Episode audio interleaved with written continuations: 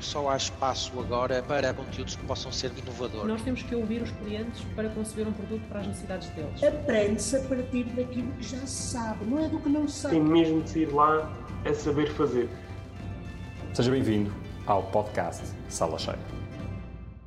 Olá, eu sou o Hugo Belchior e dou-lhe as boas-vindas ao Sala Cheia, o podcast que procura aprofundar o conhecimento à volta da formação e da educação. Este é um episódio especial Especial porque o meu convidado é alguém que será conhecido por muitos, dada a sua longa presença no espaço público, nomeadamente como Ministro da Educação e da Ciência. Trata-se do professor Nuno Crato e, como poderá constatar ao longo desta nossa conversa, é alguém com ideias muito claras sobre a educação e sobre a forma como deve ser gerida para maximizar os seus resultados. Independentemente do posicionamento político de cada um e até da perspectiva que possa ter da educação, estou certo que este episódio não o deixará indiferente, pelo que, sem mais demoras, convido a escutar esta conversa com o professor Nuno Crato. Antes de avançar, porém, um pedido. Ficaria grato se pudesse subscrever este podcast na sua plataforma preferida para garantir que é informado sempre que lançarmos um novo episódio. Muito obrigado. Olá, professor Nuno Crato. Seja, seja bem-vindo a este, a este nosso podcast. Eh, muito obrigado por ter aceitado este meu, este meu convite. O senhor é uma, uma figura, obviamente, conhecida eh, desde logo na área da, da educação. Eh, foi inclusivamente ministro da Educação e Ciência durante o governo chefiado por uh, Passos Coelho entre 2011 e 2015, mas é obviamente muito mais do que um ex-ministro. E eu um, vou-lhe dizer aqui algumas coisas que eu, que eu procurei. Uh, muito bem, procurei muito bem. Antes de, mais, antes de mais, obrigado pelo convite e tenho gosto de estar aqui consigo. Muito obrigado. Se vir que eu estou a dizer alguma, algum erro, porque enfim, aquilo que às vezes aparece na internet nem sempre é, é, é verdade absoluta, o senhor faça o favor de me corrigir. Mas é, portanto, Sim, apesar de licenciado em, em, Economia, é um matemático, uh, área uh, onde, aliás, se, se, doutorou. É catedrático de Matemática e Estatística no ISEG uh, e, sendo certo que se dedicou, em larga medida, do ponto de vista académico, ao ensino superior, começou como professor do, do ensino secundário. Teve muitos cargos diferentes em várias instituições e tem também, a par disso, sido uma presença assídua na, na, na televisão, e eu recordo-me bem daquele, daquele programa junto do saudoso doutor Medina Carreira, mas agora também na rádio, num programa de divulgação científica, o Educar em Ciência, uh, feito em parceria com a iniciativa uh, Educação, onde é, onde é, aliás, um dos membros da direção. Se achar que é pertinente alguma, algum aspecto mais do seu trajeto, por favor, por favor, diga. Mas isto aqui serve um bocadinho para enquadrar Uh, e porque, enfim, para dizer que, obviamente, teremos aqui uh, muitos pontos para, para poder explorar. Mas eu não resisto ehm, a uma primeira pergunta que tem que ver muito, muito uh, colocada, enfim, aqui, dado a minha circunstância pessoal, que já passo a explicar, que é o seguinte. Eu era, nos meus tempos de, de estudante, era um aluno bom, não era excelente, mas era um bom aluno, mas claramente a minha disciplina mais fraca era a matemática. Ehm, e eu gostava de lhe perguntar, como, como professor e, enfim, um estudioso destas matérias, como é que é possível uh, ensinar matemática de modo a que o aluno realmente aprenda e se entusiasme e, portanto, que esta disciplina deixe de ser aquele bicho papão que parece que ainda é para tanta gente? Olha, é uma pergunta excelente, é uma pergunta muito difícil e a resposta que costuma ser dada é, em minha opinião, uma resposta errada, porque a resposta que costuma ser dada é preciso entusiasmá-los, é preciso trazer matemática para as coisas do dia a dia, é preciso começar eh, com exemplos daquilo que, que acontece, com exemplos do, sei lá, do IRS, com, com exemplos do supermercado, etc., ou com jogos. Ora, sendo todos estes exemplos bons e sendo jogos e jogos matemáticos bons, uh, o problema de entusiasmar os jovens através deste tipo de, de, de atividades, que não têm nada de errado, é que podemos limitar-nos a entusiasmá-los por estes jogos e por estas atividades e por estes cálculos, em vez de os levar de facto a entender a matemática. Eu estou convencido, e há uma série de estudos nesse sentido, recentes e antigos, que a melhor maneira de um jovem se entusiasmar pela matemática, ganhar confiança na matemática, é compreender a matemática. Quer dizer, é que isto é muito simples. E nós às vezes estamos a tentar evitar encontrar a resposta direta à pergunta. E a resposta direta à pergunta é: temos de ensinar matemática, temos de aprender matemática. Agora, o que é muito difícil é como é que isso se faz. Foi. E sendo verdade que todos os jogos matemáticos, todas as atividades circundantes que possam ser feitas de divulgação, etc., possam ser interessantes para entusiasmar o jovem, não há maneira de entusiasmar o jovem por uma matéria que ele não conhece e que não domina e na qual não se sinta confiante. E esse é que é o problema de fundo, esse é o problema que tem que ser enfrentado. E a matemática é uma disciplina muito cumulativa, muito mais do que outras, eh, embora todas as disciplinas tenham a sua estrutura e nós devamos respeitar a estrutura de cada disciplina, mas a matemática é uma disciplina muito mais cumulativa do que outras. Ou seja, se eu não souber somar, não sei subtrair. Se não sei, souber somar, não sei multiplicar. Se não souber multiplicar, não sei dividir. E se não souber, enfim, se não souber estas operações, não faz sentido entrar na álgebra. Se é entrar na álgebra e começar a ver como é que eu posso definir o que são polinómios, como é que eu posso dividir polinómios, como é que eu posso enfrentar funções, como é que eu posso definir o que é exponencial, o que é um logaritmo, enfim, coisas que são fundamentais para a nossa vida do dia a dia e que precisam destas bases. E é por Ora, isso que muitas quando vezes... a coisa começa a descarrilar a certa altura, na matemática, de facto, é, é pode ser difícil, um, enfim, uh, progredir sem essas bases sedimentadas, não é? É isso mesmo, é isso mesmo. E não vale a pena estarmos a disfarçar o problema e a dizer que vamos entusiasmar os jovens através de jogos e através de atividades e através de atividades de descoberta. Não vale a pena. Porque eles vão se entusiasmar por esses jogos, por essas atividades de descoberta, vão ganhar alguma sensibilidade para um ou dois problemas de matemática, sem dúvida, isso é positivo, sem dúvida, não estou a dizer que isso não se faça, mas o problema de base tem que ser enfrentado. E o problema de base tem que ser enfrentado é a matemática é uma disciplina cumulativa e sem andar passo a passo, percebendo a estrutura das, eh, desta arquitetura que se vai construindo, não é possível ter sucesso na matemática. E muitas vezes os jovens o que têm é a tendência para deixar de lado algumas coisas, pensando, ah, isto não vou precisar, ou isto não me vai acontecer. Claro. Sei lá, por exemplo, uh, nós pensamos às vezes assim, bem, uh, funções trigonométricas, deixa-me, isso não interessa, porque eu agora estou só interessado em coisas que não têm nada a ver com a trigonometria. Depois chega à função exponencial e digo, ah, mas há aqui uma soma de senos e cossenos, quando eu passo à exponencial complexa. Como é que é isto? E outra vez, aquilo que eu, que eu ou que um jovem diria, ah, eu essa coisa não quero ver mais à frente, não vai aparecer, reaparece. Portanto, estes, a matemática vale, portanto, a pena querer construir uma chaminé de uma casa sem ter os alicerces e as paredes por lá abaixo, não é? Exatamente, é isso mesmo. E, portanto, não se pode entusiasmar o jovem pela chaminé se o jovem não tiver chegado lá, se, se não tiver andaimes para chegar à chaminé. Portanto, é, é, é, isso é tudo algo que funciona mal. Não funciona, não funciona. E daí os problemas que nós temos em matemática. Mas sabe claro. que eu, eu recordo-me, recordando-me do, dos meus tempos, nomeadamente mais à frente, já no, no enfim, no ciclo, do, no fim do, do no ensino secundário, portanto, uh, onde eu comecei a, a, ter mais algumas dificuldades e era um aluno razoável, mesmo assim.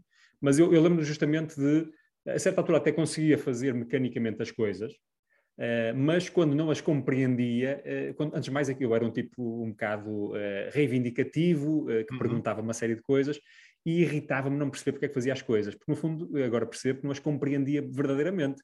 Até conseguia fazer a certa altura porque dominava, podia eventualmente perceber a mecânica, mas irritava-me não saber, uh, exasperava-me até um pouco não saber o porquê que estava a fazer aquilo, qual era, porque no fundo, na verdade, não estava a compreender, não é? Na realidade, não estava a compreender este, este problema o que está a dizer é, é, muito verdade, que é, sem compreender é difícil fazer e é mesmo difícil fazer os procedimentos. Agora, há coisas que não vale a pena, não vale a pena entender em certo momento, quer dizer, mais vale uh, conhecer o procedimento e passar à frente, quer dizer, regras, por exemplo, regras, às vezes regras elementares, uh, de divisões, de, de, multiplicações, etc., de frações, etc., claro que é importante saber, mas há certas coisas que a certa altura são mecanizadas. E as pessoas habitualmente não sentem frustração por fazer coisas mecanizadas, mesmo que não entendam, embora, claro que é preciso entender, mas não se sentem frustradas com isso, sentem-se frustradas quando não conseguem. E esse é que é o grande problema. Claro que pode haver também uma frustração, que é estar a aplicar mecanicamente regras que não se conhecem. Mas eu diria que uh, em, 100, em 100 alunos, uh, metade de, uma. Vamos supor que temos aqui 100 alunos à nossa frente, 50 claro. queixam-se da dificuldade da matemática porque não conseguem fazer. E há talvez um ou dois que diz: Ah, eu percebo e eu sei fazer, mas gostaria de perceber porquê e por isso é que não. Por isso é que não entusiasmo. Hum. Eu julgo que isso é 1 ou 2% que pode acontecer. Claro que nós devemos tentar, devemos tentar que tudo faça sentido. E a matemática tem essa grande vantagem, é que tudo faz sentido. É uma estrutura em que tudo faz sentido, tudo bate certo. Deixe-me dizer-lhe também que outras disciplinas têm também algo cumulativo e a estrutura de outras disciplinas é também fundamental entender, mas há grandes diferenças. Eu posso, não digo ser um, um grande historiador, mas eu posso dominar, conhecer, gostar de uma série de coisas sobre a Revolução Francesa, por exemplo, e não saber nada sobre a pré-história. Ou sobre os egípcios. E posso muito bem uh, conhecer uh, a Idade Média e não saber nada sobre os assírios, sobre a civilização assíria eh, antiga, não é? Portanto, Claro que isto não é recomendável, porque as coisas acabam todas claro. por se entrelaçar e por haver exemplos e, e, uma série de coisas e influências mútuas de todo o lado que só fazem sentido quando se percebe tudo. Mas eu consigo estudar e ter algum sucesso a história centrando num certo período uh, e não consigo fazer o mesmo na matemática, não consigo ter sucesso no estudo de polinómios se não souber álgebra. E, claro. portanto, é, é, é, um, é um pouco diferente. Como é que estão os, os estudantes portugueses? Eu, eu vou-lhe perguntar, antes mais na matemática, mas depois gostava que, que, que enfim, refletisse um bocadinho sobre uh, uma perspectiva geral uh, e até com esta pequena uh, provocação que é o nosso Presidente da República, o professor Marcelo Rebelo de Sousa, vai dizendo que, que, somos os melhores do mundo numa série de, de, dimensões. Bem entendido que muitas vezes é aquele lado mais motivacional a, a talvez a querer falar mas como é que nós também somos os melhores do mundo no, do ponto de vista das, dos resultados académicos, ou, ou, nem por isso? Não, não somos, não somos, não somos, e praticamente nenhum país da Europa é, está entre os melhores do mundo em resultados académicos. Isso é preciso ser claro. Nós temos dificuldades básicas e temos dificuldades mais avançadas. Por exemplo, nós continuamos em toda a Europa com uma percentagem elevadíssima de jovens que têm dificuldades de leitura. Se nós olharmos, por exemplo, para os dados do PISA, isto é surpreendente porque não se fala disto. Nós falamos muito de muitas coisas, de jogos, disto, daquilo, de, de despertar o gosto pela leitura. Falamos muito, muito, muitas coisas, educação cívica, mas que é importante os jovens desenvolverem isto, desenvolverem aquilo, tudo coisas, ou quase tudo coisas importantes. Mas não falamos destes aspectos básicos. Este aspecto é fundamental. Em Portugal, assim como na maioria dos países europeus, a percentagem de jovens chegados aos, chegados aos 15 anos que têm extremas dificuldades de leitura, ao ponto de terem dificuldade de ler um texto e perceber o essencial desse texto, um texto básico, está pelos 20%. Isto é dramático. Como é que isso Nunca compara com o resto do mundo? Nunca se fala disto. Como é que nós comparamos com o resto do mundo? Se nós formos comparar com a Ásia, com os países do, com, os, com, com a Singapura, com, com China, China, estou a falar de Pequim, de claro. Xangai, aquilo que é, que é testado pelo TIMS, pelo PISA, porque o resto não é. Uh, Japão, a Coreia do Sul, etc., eles estão muito melhor do que nós, mas muitíssimo melhor do que nós. Portanto, e isso passa-se em tudo. Nós, nós estamos a ser, em termos educativos, completamente ultrapassados pelos asiáticos e por uma série de outros países que estão muito à nossa frente. O único país neste momento, uma pessoa pode, pode dizer, não, este é um país exemplo, mesmo exemplo, na Europa é a Estónia. A Estónia é o único país. É, Ouvi-se falar muito da Finlândia. Claro que a Finlândia ainda tem uma educação, em média, bastante boa, mas a Finlândia tem vindo a decair tremendamente desde 2006. Podemos falar da. O que é que explica este, este, este crescimento na Europa e depois, se pudermos ir ao, ao, caso particular de Portugal, o que é que explica este, este crescimento, pelo menos relativo? mesmo antes de saber como é que nós comparamos com países eventualmente ou áreas do mundo uh, em, em, que eventualmente possamos até estar relativamente melhor, mas basta saber que na Ásia estamos, ou quando comparamos com a Ásia estamos pior e eu, já, já, já me chega. Uh, o que é que acontece, chega, o que é que está a é? acontecer à Europa? Pois, é muito problemático para a Europa. Agora, na Ásia é muito simples, eles na Ásia não brincam. Portanto, na Ásia trabalham, têm programas bem estruturados, não têm estas discussões de, de project-based learning e de, e de ensino centrado no aluno e esse tipo de coisas, não têm. Não têm aquilo que eu chamo romantismo pedagógico e eles estudam e trabalham. E se olharmos para os Estados Unidos, por exemplo, nós temos que entender que os Estados Unidos são um país muito heterogéneo muito mais do que Portugal, é um continente, claro. os Estados Unidos é, são um continente. E nós verificamos que as zonas dos Estados Unidos são absolutamente excepcionais enquanto há outras zonas que não funcionam bem. E essas zonas que são absolutamente excepcionais também não brincam, não têm, não têm conversa. Quer dizer, o, o que eles fazem é estudar, trabalhar, aprender, testar para verificar se as coisas estão bem, estão bem entendidas, se não, é isso, que, é isso que eles fazem. A Estónia é isso que faz também, não é? Tem programas bem estruturados, bem eh, sequenciais e, e, e estudar e trabalhar. Nós, no resto da Europa em geral, enfim, estamos numa situação um bocadinho mais, mais frouxa, mais... Mas é, mas é, é o quê? É, são os professores, é, são os programas, é a ideologia porventura a ideologia tem um papel muito grande nisto. A ideologia tem um papel muito grande nisto. Há uma série de teorias que eu chamo de teorias românticas, não sou só eu, que chamo de teorias românticas sobre educação, que têm um papel extremamente negativo. A ideia de que se descobre brincando, que se aprende brincando, que só se aprende aquilo que se descobre, que não se pode, que a transmissão de conhecimentos é algo que não se deve fazer, que a memória não interessa, que o que interessa é só a compreensão. Enfim, todo este género de coisas que se ouvem, que a escola moderna já não tem professor, que agora é o aluno que aprende por si, o professor é apenas um auxiliar. Este género de coisas que se ouvem são coisas que destroem a educação. São coisas que destroem a educação e mais, e que estão contra a ciência moderna. Quer dizer, se nós olharmos, por exemplo, para a ciência moderna, tanto dada uh, através de estudos estatísticos, estudos de economia da educação, etc., portanto, estudos macro, com uma olhada através de estudos micro, que é da psicologia cognitiva, como é que se estuda, como é que se aprende, são, as coisas são muito claras. O Project-Based Learning não funciona. Primeira coisa, não funciona. Pode funcionar de volta e meia, fazer Mas não funciona alguns projetos, ensino, como é evidente. Ou no ensino superior, por exemplo, já pode funcionar? O, a, a, diferença não é exatamente entre ensino básico e ensino superior, mas, mas tem razão que há aqui uma diferença, que é, a diferença é se já se sabe alguma coisa da matéria ou se não se sabe nada. Porque nós às vezes pensamos, os jovens, a nós não, eu desculpe, eu, salvo seja, não penso isso. Eu não penso isso.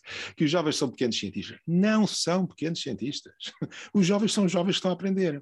É mais ou menos mesmo que olhar para mim e dizer, ah, eu sou um pequeno historiador. Não sou um pequeno historiador, eu não sou historiador, ponto final. Eu gosto muito de história, gosto de aprender história, mas não sou um historiador. E, e, e, nós pensamos nisso. Agora, se o jovem já está, o jovem ou adulto, já está mais dentro de certas matérias, já adquiriu a estrutura de pensamento dessas matérias, sim, haver projetos, desafios, etc., é muito importante. Portanto, o que é que eu estou a dizer? Porque convém ter, ser um pouco rigoroso com as palavras. O que eu estou a dizer é, Projetos, sim senhor, em certas alturas só. Project-based learning, ou seja, aprender com projetos como central, não, não funciona. E sabe-se que não funciona. Não funciona porque as pessoas. Há uma grande diferença entre os peritos e os que estão a aprender. Quer dizer, eu olho para um, um físico. Um físico olha para uma folha que está a cair lentamente. E o físico diz: eh, isto é o, eh, isto é o vento, isto é o vento, é a resistência ao atrito do ar, é o draft, é, essas coisas. O jovem olha e diz: olha, esta, esta folha é muito leve, se calhar é por isso que está a cair lentamente. Não tem a estrutura de pensamento, porque não pensou, nem poderia pensar, a não ser que se tivesse sido ensinado, o que é a gravidade, o que é a lei da queda dos graves, todo esse tipo de coisas que um físico imediatamente. Já está lá, nem, nem a cabeça já está já lá. Está, é? E, portanto, a estrutura de pensamento de um perito numa matéria é muito diferente de, de alguém que está a aprender. Agora, a sua pergunta tem razão de ser neste sentido, que é, quando se já está avançado numa certa matéria, então sim, faz sentido ter mais desafios. Quando se está ainda a começar, não faz sentido começar com desafios porque as pessoas perdem-se. Julgam que se entusiasmam, julgam que aprendem alguma coisa, não aprendem nada. Sabe que eu, eu curiosamente, esta, esta manhã estava uh, num momento desportivo e estava a ouvir um, um podcast, uma entrevista. Uh, e lembro-me agora. Um, ehm, e, e, estavam basicamente a falar sobre uh, uma palavra que é, é largamente questionada por uma, por uma parte importante da, da, da, população, que é meritocracia. Portanto, era à volta, à volta desse, desse conceito. Um, ehm, e a pessoa que estava a ser entrevistada tinha escrito um livro uh, sobre meritocracia e, portanto, estava, no fundo, de alguma forma a refletir sobre o conceito e a apresentar as suas debilidades, com certeza, mas também as suas, as suas uh, vantagens.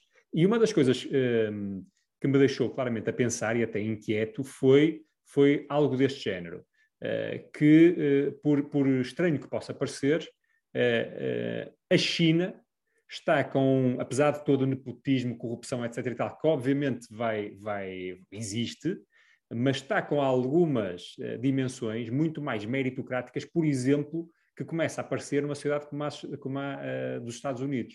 E, uhum. e, e também na, na, Europa. E, portanto, eu, no fundo, refleti um pouco qual vai ser o impacto deste tipo de mudança de paradigma na evolução das sociedades e, portanto, até do peso relativo. E o autor estava muito cético em relação à importância relativa dos Estados Unidos versus a China. Portanto, a China, eh, até por essa, por essa via, eh, pode ter aqui um futuro muito mais um, eh, importante do que aquilo que nós, nós, se calhar, muitos de nós gostariam.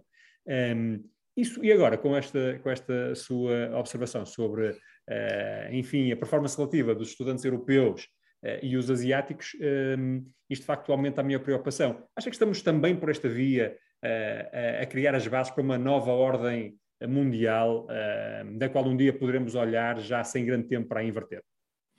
Podemos, podemos. Eu não, não sou perito em relações internacionais, não sou perito em história contemporânea, eh, mas também estou bastante preocupado com isso, como é evidente. O que se verifica é que em qualquer sociedade, e na nossa isso foi, tem sido muito evidente, quando se começa a olhar para o ensino, vamos falar do caso do ensino, quando se começa a olhar para o ensino e diz, não, o jovem não consegue, coitado, porque ele não teve em casa o apoio que devia ter, portanto, para ele vamos, não vamos ser tão exigentes. Ah, o jovem está um bocadinho insubordinado. Pois é normal, não tem um ambiente em casa que, lhe, que o eduque nesse, no sentido de, de estar atento, de ouvir os outros. Quando vamos por este caminho, nós estamos a prestar um péssimo serviço ao país e a esse jovem. Péssimo serviço ao país e a esse jovem. Porque em vez de lhe dizermos, não, isto não é nada assim. Tu tiveste dificuldades, mas vais ser capaz de superá-las. Vais ser capaz de resolver este problema. Vamos embora, vamos trabalhar nisso. Em vez de ter esta atitude, nós temos a atitude que estamos a desculpar o que se passa. E com essa desculpabilização há o risco de nivelar por baixo, não é? É o risco de nivelar por baixo, exatamente, porque isso tudo se transmite a toda a turma, transmite-se a todos. E, enfim, e isso, como é evidente, é um problema que a Europa, porque a Europa está a passar. Mas nós temos bons exemplos na Europa. Temos o exemplo da Estónia, por exemplo. Em Portugal tivemos um bom exemplo até 2015 tivemos um bom exemplo. Nós em Portugal subimos no PISA de maneira bastante notável até 2015. Subimos sempre. Porquê? Isso Porque houve um conjunto. Houve um conjunto. bem esse período pré-2015? Conheço bem esse período. Desde 2002 até 2015, houve um conjunto de ministros de diferentes partidos. Portanto, eu já nem me lembro bem, mas quer dizer, podia estar aqui a fazer uh, de memória a lembrar, mas eu, mas eu diria que tivemos dois ministros do PSD, um ministro num governo PSD, mas independente, que sou eu, dois ministros do, do Partido Socialista, enfim, tivemos uma, uma conjunto de ministros de diferentes partidos e, e até independente, no meu caso, entre 2002 e 2015. Mas trabalhou-se sempre no mesmo sentido. E o sentido que foi? Foi maior exigência, programas mais bem estruturados, maior avaliação. E, na realidade, nós em 2015 conseguimos resultados muito bons após uma subida continuada. Nós conseguimos chegar a 2015, pela primeira vez em 2015. No PISA, ultrapassámos a média da OCDE. Foi a primeira vez que isso aconteceu. Ultrapassámos a média da OCDE em todos os três temas do PISA, que são matemática, literacia e ciências. Ultrapassámos. E no TIMS, do quarto ano de escolaridade, nós passámos à frente da Finlândia, em 2015. A seguida baixámos. Porquê? Porque em seguida inverteu-se essa política. A política que havia, que era a política de atenção ao currículo, atenção à estrutura do currículo, rigor no currículo, ambição no currículo, atenção à avaliação, façamos provas de aflição, façamos exames. Esta era a política que existia essencialmente, com variantes, com zangas, com, com, com tudo aquilo que se possa dizer. Essa política foi invertida. Os resultados inverteram-se imediatamente. E, portanto, nós ou mas já tivemos tempo desde essa altura. Como é que os resultados. Uh, há resultados fidedignos de, que possam uh, avaliar as coisas desde 2015? Há, há, há, são o PISA e o TIMS. É o melhor que nós temos. Feitos, é? é? o melhor que nós temos. O PISA e o TIMS continuam a ser feitos e são testes internacionais, porque os certo. testes nacionais desapareceram praticamente. Primeiro as provas do quarto e do sexto ano desapareceram, Uh, depois uh, começou-se a dizer que o currículo não era uma coisa tão importante, etc. Destruiu-se o currículo, mas destruiu-se mesmo. Um, o currículo todo foi revogado. Uh, destruiu-se o currículo, os professores começaram a sem saber exatamente o que é que estão a ensinar. os exames foram desvalorizados, a avaliação foi desvalorizada e, portanto, nós invertemos esta política que existia até 2015, com vários partidos, com vários ministros, invertemos para uma política que é a avaliação não interessa, o mérito não interessa, o trabalho não interessa, a estrutura do currículo não interessa, é preciso substituir-se a disciplinaridade por uma pretensa multidisciplinaridade, etc, etc. Os resultados estão à vista. Seguimos por este caminho, eu acho que estamos mal. Mas, uh, mas uh, referiu que desde 2002 até 2015, portanto, houve governos de, de mais do que uma cor política, não é? Um, e, portanto, houve a possibilidade de se criarem esses. Essa, havia um, um fio condutor, não é? Uhum. O, que é que, o que é que acontece para. Uh, porque às vezes há aquela sensação de que sempre que entra um novo governo uh, quer desfazer aquilo que está feito. não, não devia na, na, na, educação haver justamente é uma coisa tão estrutural, uh, tão estruturante para, para um país, para uma população, haver acordo enfim, mínimo, não estou a dizer que toda a gente pense exatamente da mesma maneira, bem entendido, mas um, ehm, o que é que falta para se conseguir essa, essa, falta acordo, falta acordo, porque há um conjunto de correntes pedagógicas que pensam exatamente o contrário daquilo que estou a dizer, que eu estou a dizer. Pensam exatamente o contrário e que influenciam ou tentam influenciar certos ministros nesse sentido, primeiro. Depois existem movimentos sindicais e interesses particulares que estão contra isto completamente. E porquê? Interesses particulares. Porquê? Por, por, várias razões, mas porque isto põe em causa algumas escolas, porque isto pode colocar em causa o trabalho de alguns professores, etc, etc. E, portanto, é, esses interesses acabam por sobrepor, por se sobrepor ao interesse do país, infelizmente. Infelizmente. O podcast de que eu referi há pouco, aquele onde também intervém o Educar Tem Ciência, já agora recomendo que eu gosto uh, de, o ouvir.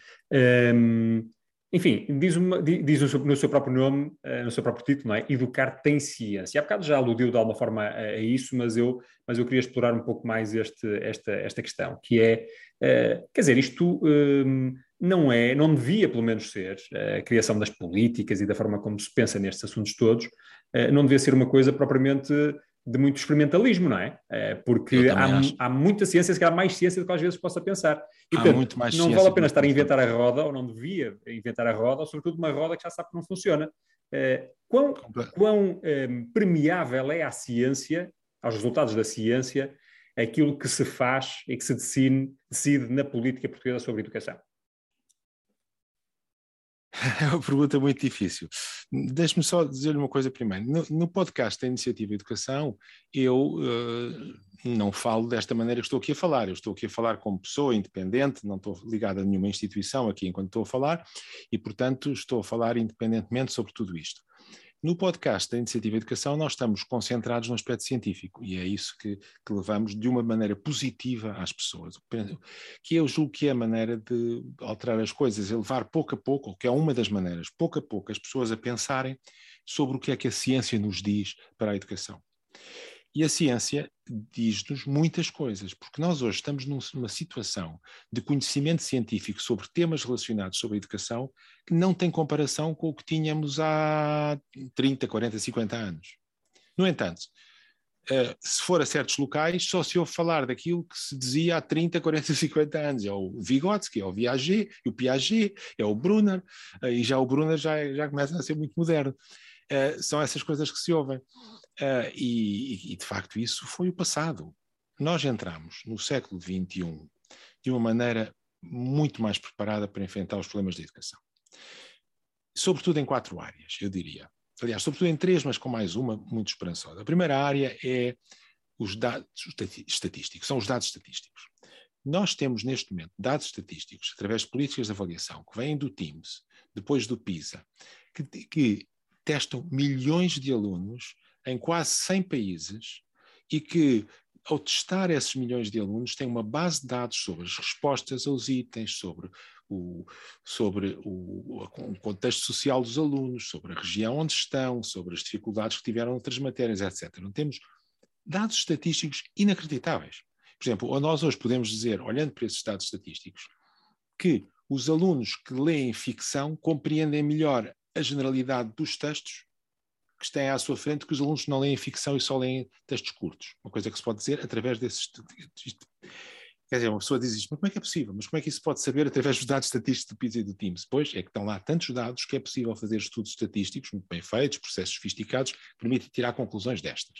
Mas isso dá-nos uma base de dados inacreditável. Por exemplo, outro, outro e esta já não tão, já, talvez já não tão surpreendente, Outro estudo que foi feito muito recentemente com base no TIMS e no PISA foi o impacto dos exames no progresso dos alunos. O que é que um conjunto de economistas de educação e estatísticos fizeram? olharam para o PISA dos diversos países e foram vendo os momentos em que foram sendo inseridos e retirados exames, porque os países foram todos evoluindo nesse sentido. Há uns países foram introduzindo exames, outros foram retirando.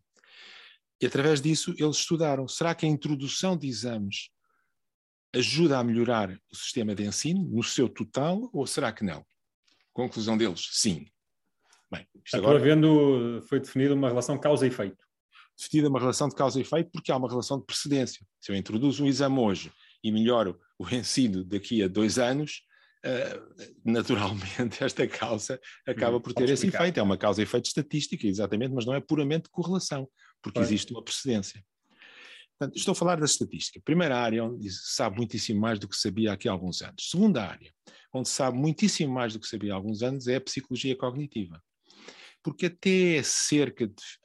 Até o último quartel do século XX, digamos, já quem fala, já em 66 já se começou a perceber isso e tal, mas digamos, até os anos 80 não se conhecia a estrutura, a estrutura de, do cérebro, a estrutura cognitiva. Portanto, não se sabia que existia que existe memória de curto prazo, memória de longo prazo, que existe um, um, um, funil cognitivo, que, existe, que existem cargas cognitivas que não podem ser ultrapassadas, quer dizer, uma série de coisas que se sabem. A importância da memória para a compreensão das coisas, a importância dos traços memésicos, etc. Uma série de coisas que foram sendo descobertas a partir do momento em que essa estrutura cognitiva foi sendo descoberta. Portanto, nós hoje chegamos ao século XXI com muito mais conhecimentos sobre aquilo que se como é que se ensina e como é que se aprende do que tínhamos aqui há alguns tempos.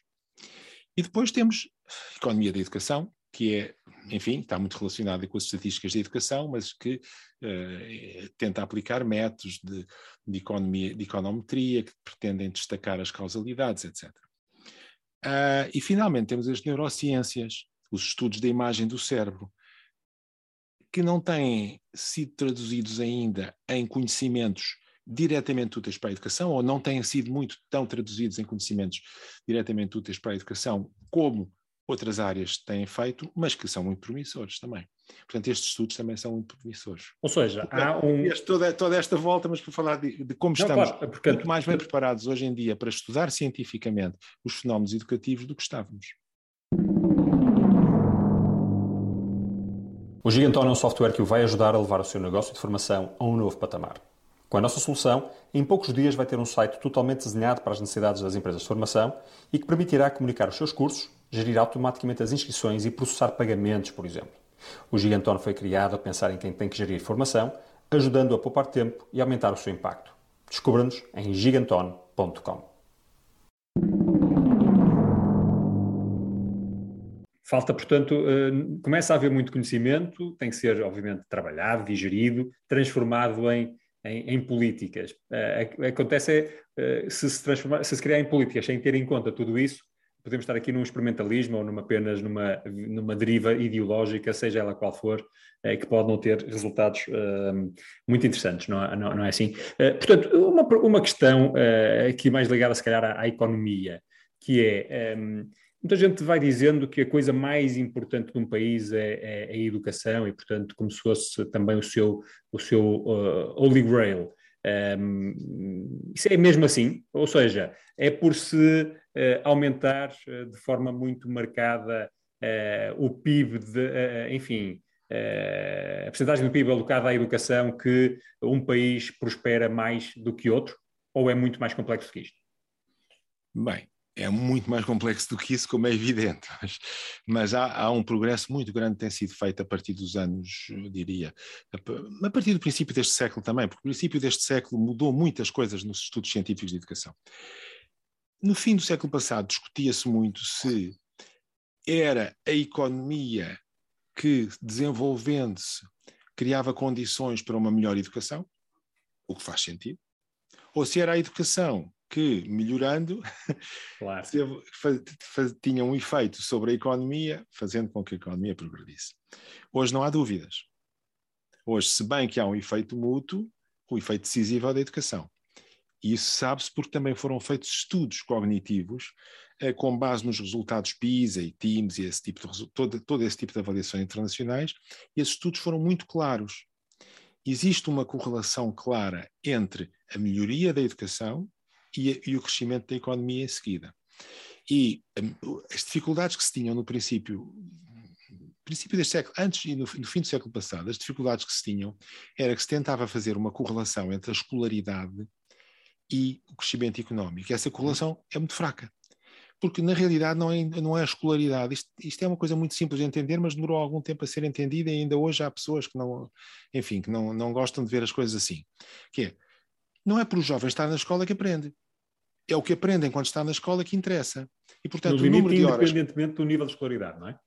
Independentemente do nível de escolaridade. E nós sabemos, por exemplo, que o Japão, alunos do, do fim do, do secundário no Japão, estão mais bem preparados numa série de áreas do que alunos universitários europeus.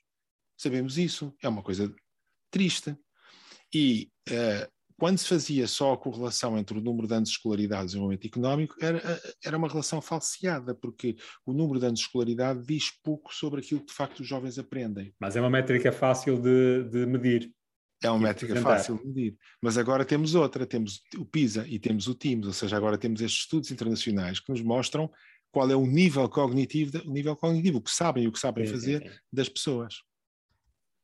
e aí uh, as conclusões são mais fáceis. Professor Nuno Crato, uh, o senhor foi Ministro da Educação durante alguns anos, quatro anos, eu pergunto-lhe, de facto isto é, é, gerível, um ministéio como, como esse, ou é já um monstro totalmente uh, ingovernável? E agora que passou por lá, o que, é que, o que é que nos tem a dizer sobre isso? Bem, claro que é um ministério difícil de gerir, e quanto mais centralizado, mais difícil de gerir, mas a educação é gerível em Portugal, não se trata, não é, o problema não é o Ministério ser muito grande. O problema Mas tem é, tantas pressões, tantas, tem que Ora, e tantas coisas. O problema são muitas pressões por parte de muitos grupos de interesse Exato. que existem, muitas pressões, e que levam muitas vezes a que as, as políticas sejam muito difíceis de fazer sejam muito difíceis de fazer, essas pressões. Ora, eu sou partidário de um Ministério muito mais simplificado, Gostaria imenso de ter conseguido ir mais longe nesse aspecto, mas não consegui. Gostaria imenso, mas é uma coisa que não se faz em quatro anos, sobretudo em quatro anos de troika e quatro anos muito difíceis em termos económicos. Nesse momento é muito difícil fazer mudanças, ao contrário que as pessoas às vezes pensam que, que, a crise é uma oportunidade de mudanças. Não, a crise é muito difícil mudar alguma coisa durante a crise. Tomara, tomáramos nós manter as coisas que estão a funcionar sem irem à falência. Não é? Portanto, a crise não é, é, em certa medida pode ser uma oportunidade de mudança, mas certas mudanças são muito mais difíceis de fazer durante as crises.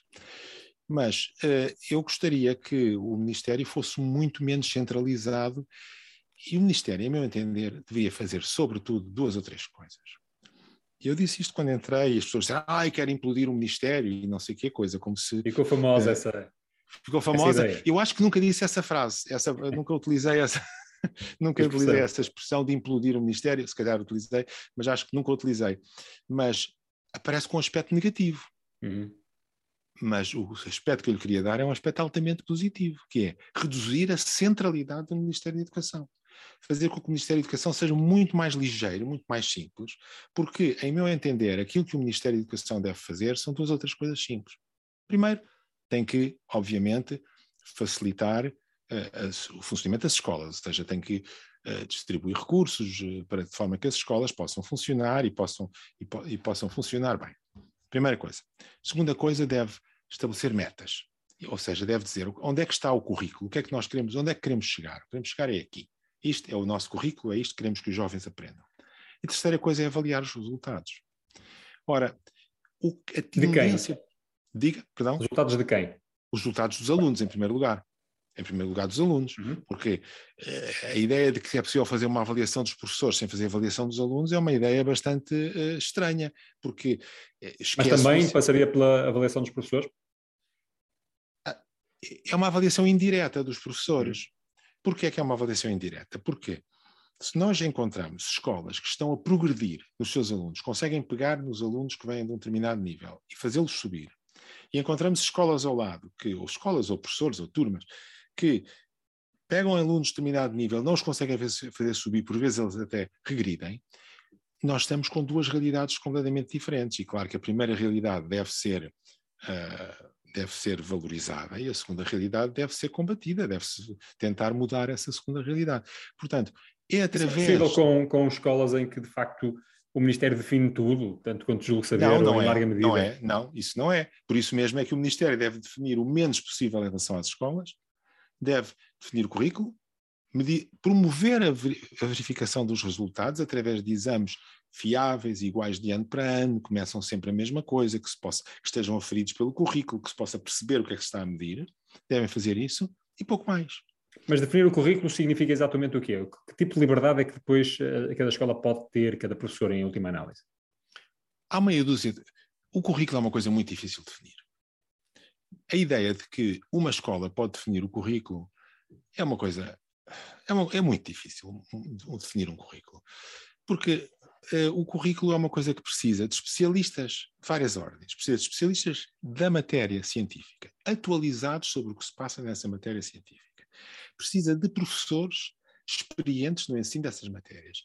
Precisa de algumas pessoas que sejam, uh, que sejam peritas no desenho de currículo, que percebam o que é que está em causa, porque o currículo tem uma série de expressões, tem, tem objetivos, tem etapas, tem metas, tem uma série de coisas.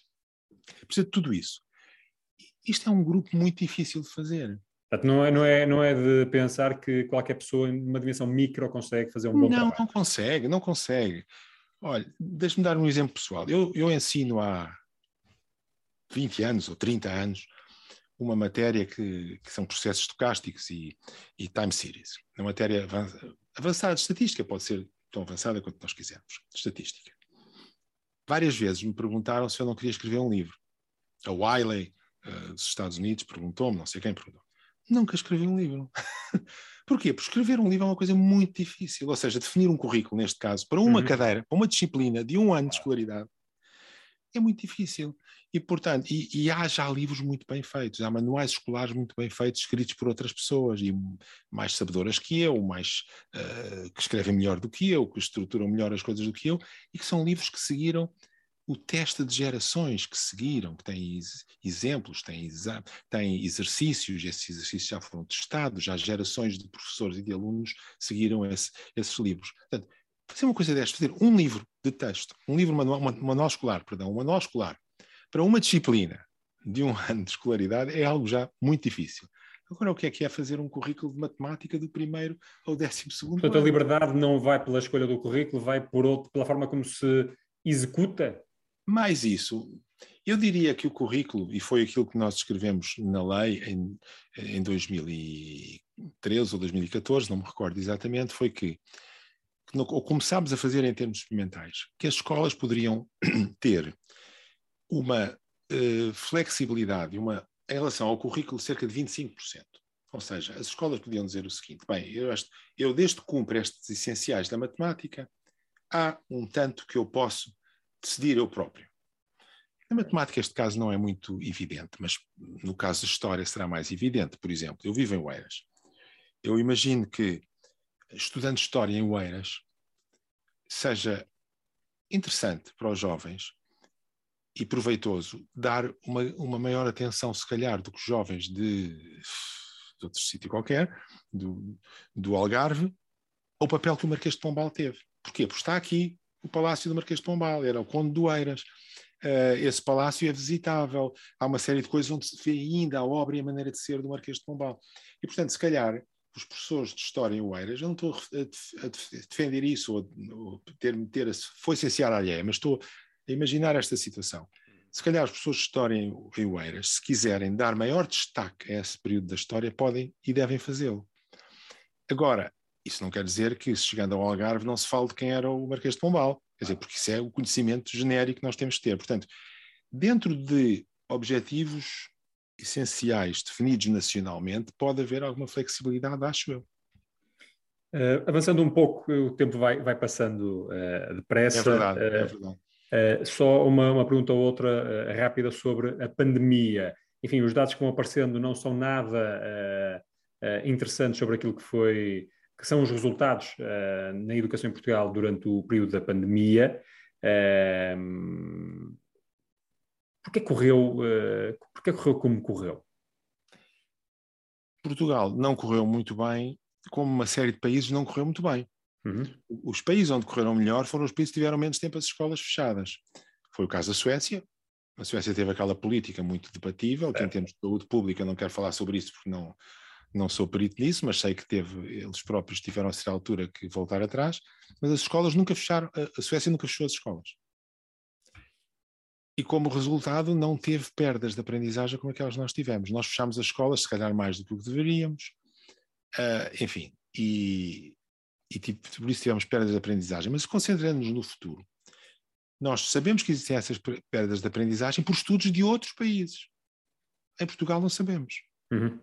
Em Portugal não fazemos ideia nenhuma. Em Portugal foi feito um estudo aqui há uns tempos pelo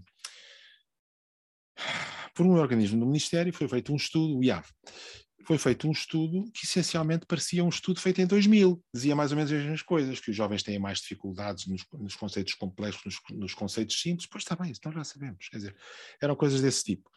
Não comparava situações, porque não há instrumento de avaliação neste momento. Nós estamos cegos sobre o que, o que se passa em relação ao nosso sistema de ensino, praticamente cegos, não sendo Uh, o PISA e o TIBS e esses relatórios internacionais, dados fiáveis temos muito poucos.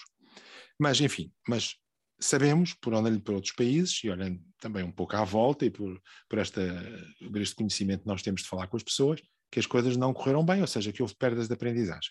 Mas agora, o que é essencial não é isso. O que é essencial é olhar para a frente. Então, o que é que vamos fazer? E aqui deveria ter havido uma, uma vontade nacional, que infelizmente está muito incipiente, mas deveria ter havido um esforço nacional para acelerar a aprendizagem, para detectar as dificuldades, para acompanhar os jovens.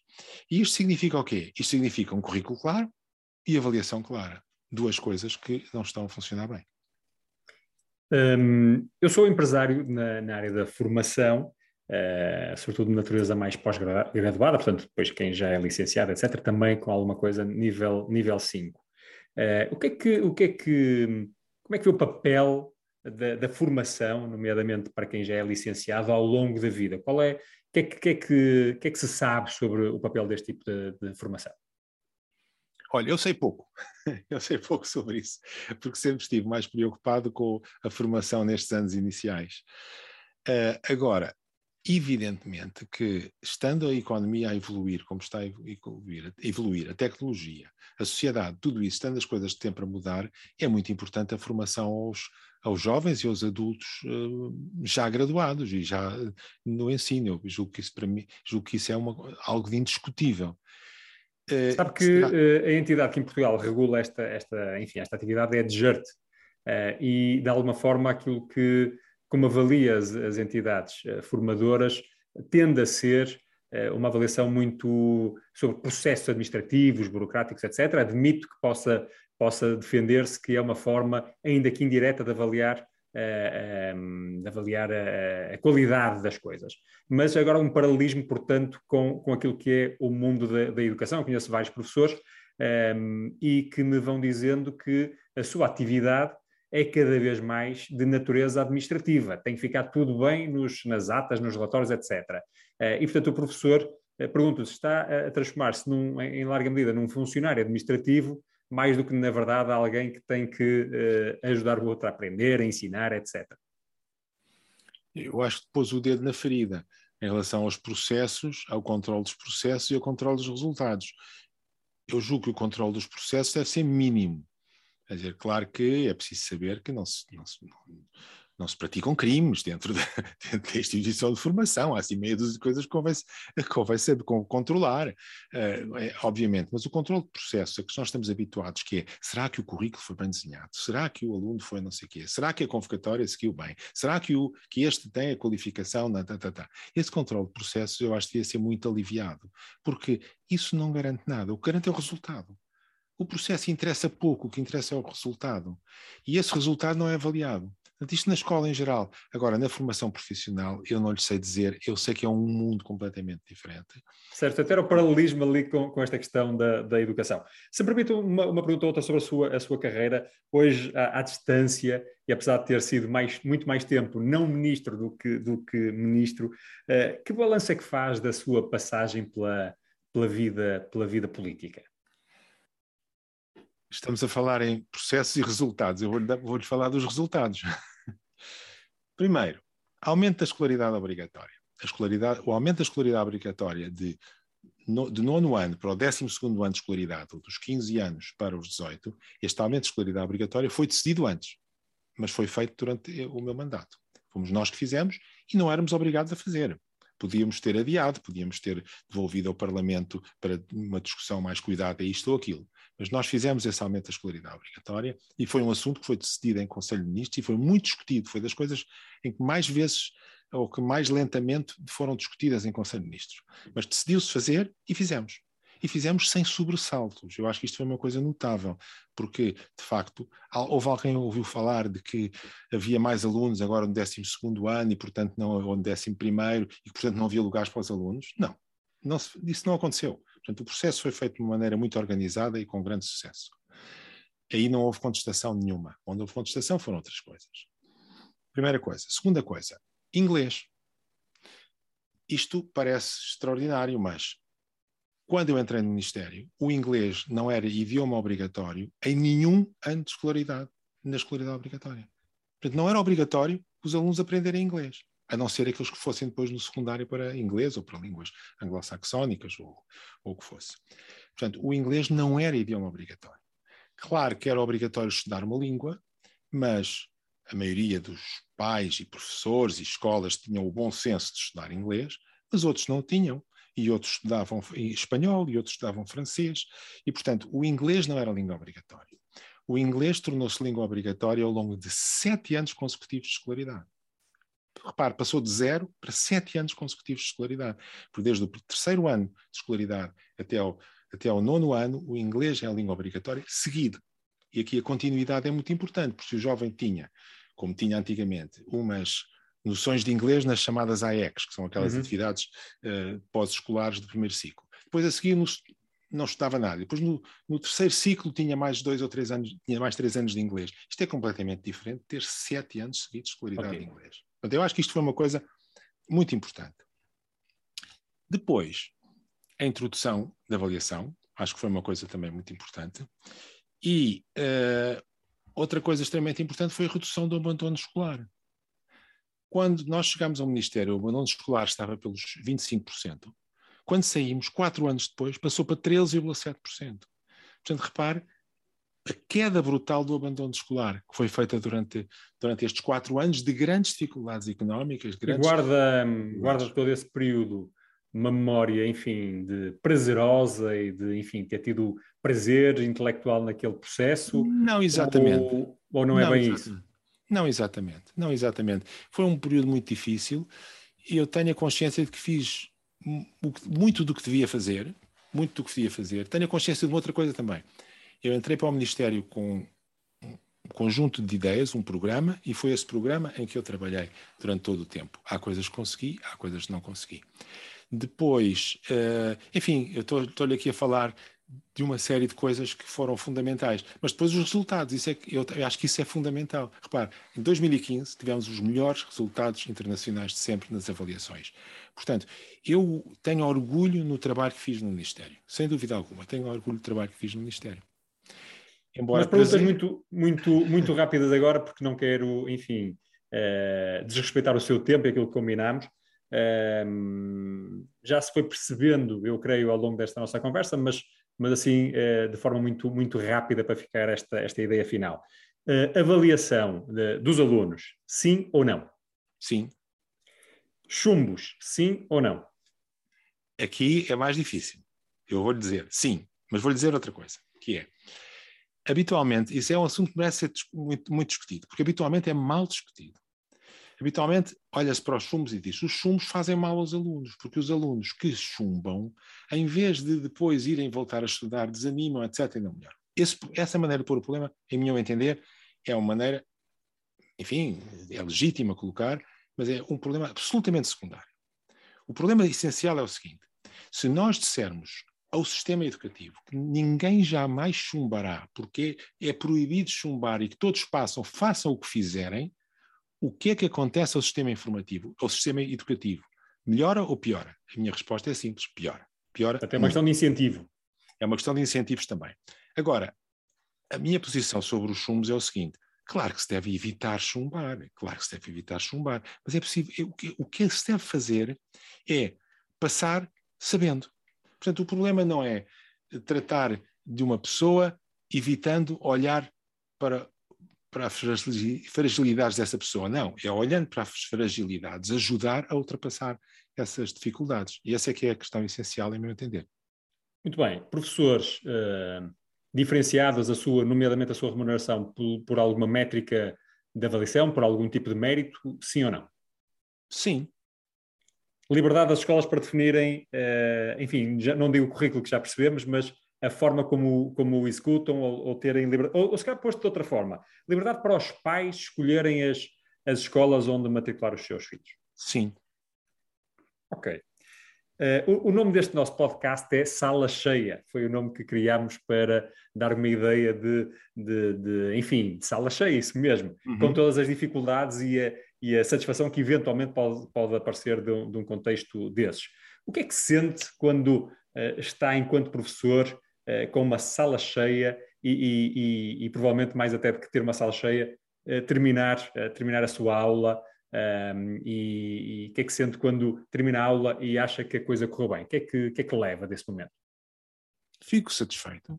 Fico satisfeito. Eu acho que a aula corre bem quando eu consegui transmitir bem as coisas aos alunos, quando eles estiveram atentos, quando houve algum clique que foi feito na cabeça deles com aquilo que foi discutido na aula e, portanto, é isso, claro, que me sinto muito contente. Eu estou a ver aí ao lado, ao seu lado, creio que será ao seu lado esquerdo, não é? Uh, um livro que é Improving a Country's Education não resisto para a pergunta final, perguntar-lhe que mensagens é que deixaria de forma muito uh, sintética para uh, melhorar a educação do nosso país. Esse livro tem, esse livro foi editado por mim, uh, pela Springer, portanto é um livro científico, tem contributos de, vários, de várias pessoas. O capítulo inicial, que é meu, tem 10, 10, 10 temas sobre isso, mas eu, eu voltaria àqueles essenciais e que julgo que são simples, que é currículo bem definido e exigente e boa avaliação. Professor Nuno muito obrigado por, por, este tempo. Passou num instante uma hora de conversa. Uh, uma última questão que é para quem, quer, para quem queira eh, saber mais sobre si, acompanhar, acompanhar o seu trabalho ou aquilo, uh, enfim, que, que possa pensar, qual é a melhor forma de o fazer? Talvez o melhor seja ir a um website que eu mantenho, não com a regularidade que gostaria, mas onde eu procuro pôr os livros, os artigos, as intervenções públicas que vou fazendo, uh, os, também a investigação científica que vou fazendo, que é um site que é muito fácil de encontrar. É nunocrato.tudopegado.org. Muito obrigado, professor Nucrato. Obrigado. Foi um gosto. Até uma próxima.